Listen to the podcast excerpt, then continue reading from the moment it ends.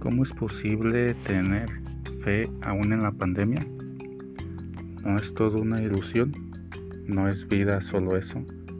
Todo por lo que he trabajado, por lo que he luchado y ahora estoy aquí casi sin esperanzas. He perdido al que más amaba y me quedo con un vacío que no puedo explicar. El vacío, la nada, el absurdo, el silencio son las cosas más importantes que podemos ofrecer a Dios, sí. Es este el momento de tener fe, porque es el momento en que todas las palabras fallan. Todas las faltas aparecen y es precisamente aquí donde Dios se acerca aún más. El riesgo es llenar a Dios de cosas, nombres, máscaras, gritos, que lo esconden más de lo que lo revelan.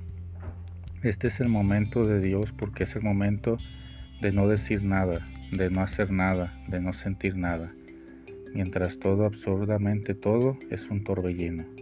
La fe es esa oscuridad, ese asalto, esa brecha arriesgada que nos pide confianza, confianza, confianza.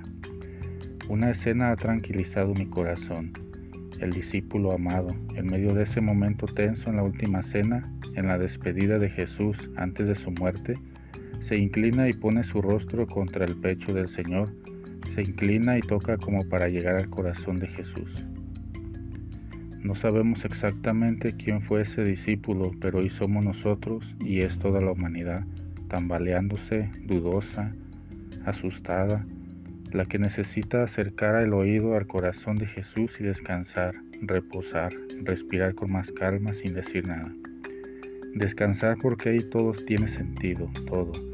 El Sagrado Corazón de Jesús es la fuente, el punto de partida, el descanso y todo nuestro futuro. Es a partir de ahí que la voz se repite como a golpes en un solo ritmo.